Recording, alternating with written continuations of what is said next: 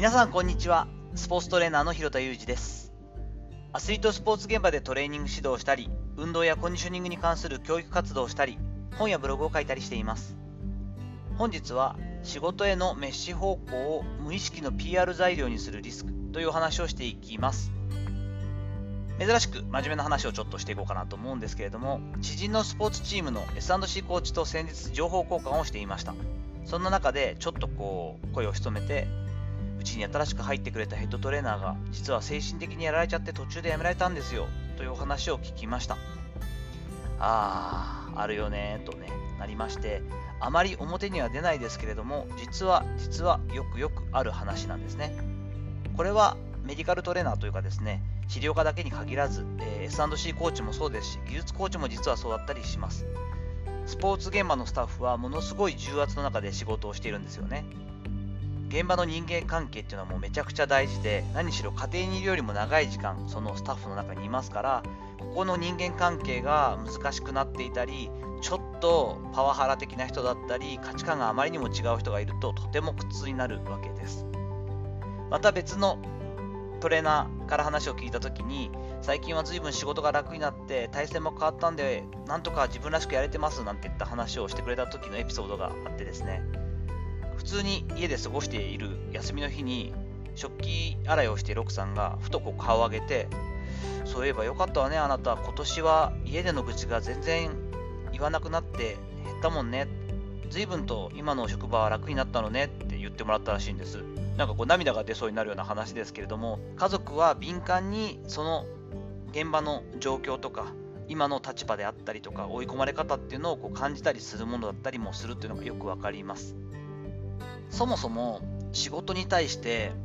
不真面目であったりとかですね選手に対して選手によってこう好き嫌いがあったりそのこういう選手はいじりやすいからもっと言っていいやみたいなこうパワハラ的なというか本当にハラスメントに近いような距離感がわからないスタッフというのもいたりするものなのでここはもう言語道断でそんなやつにはやめてもらえばいいですし必要ないんですけれども大体の専門家というのは本当に真面目なんですよね。そして生真面目すぎるぐらい真面目だったりもします。だからこそ現場仕事に対してですね、メッシ方向すること、とにかくやれることは全部やる、時間の限り現場に尽くす、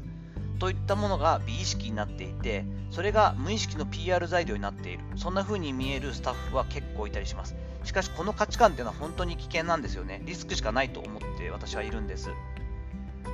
例えば先ほどの例で言った新しく入ってやはりこう自分が認められたい早く溶け込みたいだからもう誰よりも長く労働するんだというのもそうですし結構多いのは自分の能力の自信のなさ本質的に自分はあまり自信がないんだって能力があってもそういうふうに思う方って結構いらっしゃるんですよね。コンプレックスがすごい強い方っていうのもそうでやはりこう自分が誰よりも頑張ってる誰がどう見ても自分が一番時間をかけて自分がこのチームに捧げてるんだ気持ちをっていうふうなことでなんとか自分を保っているというタイプ。そういったこともあったりすると、本当にちょっと精神的にも危険な状態にもなりやすいですし、何しろ他のスタッフへの静かな圧力になっているということにそういう人は気づかないんですよね。もう無意識に自分がこれだけやってるのにもう帰るのかだったりとかですね、なんで夜をやろうよくやろうとするんだみたいな、こう、なんだろうな、負の感情っていうのが結構伝わりやすいもんなんです。そもそもこれが、この感情が合ってるかどうかっていうと、私はすごく怪しいと思っていて、選手のために時間を割くことは大事ですし、やれることをやるというのはプロとして当たり前。でも、本当にビニールサインに全部自分がやろうと思ったら、時間なんて24時間じゃとても足りないんですよね。だからこそ、どれだけ効率よく、今と同じ成果をどれだけ効果的に効率よくできるかということを考えていくのを価値観とするべきだというのは絶対あります。今の7割の労働時間や労力で今と同じ成果を上げるにはどうしたらいいんだろうかというような視点なんですよね。真面目な人ほどこういった質問を自分に問いかけてほしいなと本当に心から痛切に思います。私自身が20年スポーツ現場でやってきて意識していることは別人格をきちんと置けるかということです。どういうことかというと普段の自分とスポーツ現場仕事場に行った時の自分の人格というのはこう切り替えるようにしていてやはり選手たちと話しているほど快活でもないですし、人のことを気にするというかですね、自分のことばっかりのタイプなので、えー、と選手の心とか、変化に気づくとかあとはもうスタッフとしてどうあるべきかプロとしてどう立ち振る舞うべきかということを常に考えているような私生活ではないわけですよね。でもひとたびスポーツ現場に立った時にはスイッチを入れてその別人格に持っていくことによって自分を演じる演じることに慣れてしまうとそれほどプレッシャーに感じすぎたり自分が精神的にやられてしまうということはなくなってなくなるとは言えない。けど随分と減ると思っています。特にメディカル系であったりとか治療科、えーと、アステチックトレーナーの方には本当に遊びが少ない人が多いなという印象があるのでそういう方に関しては本当にシンプルに認めて頼んで笑えよく言うんですけど認め頼み笑えってすっごい偉そうに言うことが多いんですが他のね仲間だったりとかスタッフをそして選手を自分自身をしっかりと認める。その上で困ったこととか自分にできないこと自分で全部背負わないでやれることは周りに頼む。選手自身にもちょっと俺時間が今本当ないからさこういったことは自分でやってくれよなとかこうなってきたらあの呼んでとかっていうのも同じことを言うにしてもすごくテンパってちょっと待ってろって言ってこうピリピリしてるのと俺ちょっと弱ってんだよとか時間ないんだよって言ってお願いなっていうのと全然こう選手の受け取り方も変わってくるんですよね。そして何しろできるだけ無理やりでもいいから笑うこと口角を上げること。もうピリピリして難しい顔して眉間にしわを寄せて目線を合わさずに選手やスタッフと接していていいことなんて一つもないんですね。少しでも無理にでもいいから笑う。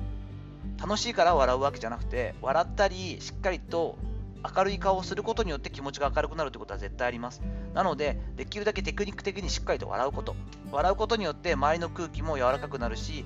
他のスタッフや選手たちも動きやすくなったり相談しやすくなります。こういったことをちょっと意識することによって随分と自分自身も周りも楽にすることができるし評価にもつながると思うんですね。こういったことは本当に大事で見ていて随分いろんな現場に私は今関わっているんですけど一生懸命やってるしわかるけどこれで認められんのかな？このままでこの人仕事も家庭も持つんだろうか？そんな風に感じるようなことっていうのは結構あったりするんですね。そんな方たちには本当に早めに認め頼み笑えといったところを思い出してほしいなと思ったりしています。さていかがだったでしょうか？年のせいになって本当に忙しい時期になりましたがちょっと思うところがあってですねこう人間関係もそうですがやはりちょっとこうとにかく飯方向で自分の時間の全てを仕事に捧げるといったこと、まあ、そうやってやらなければいけない方もいるんですがそういったところに対してちょっとこういうふうにしたらいいんじゃないというとこおせっかいなんですがそんな話をしてみました。本日の話のご意見やご感想などあればレター機能を使ったりコメント欄にお願いいたします。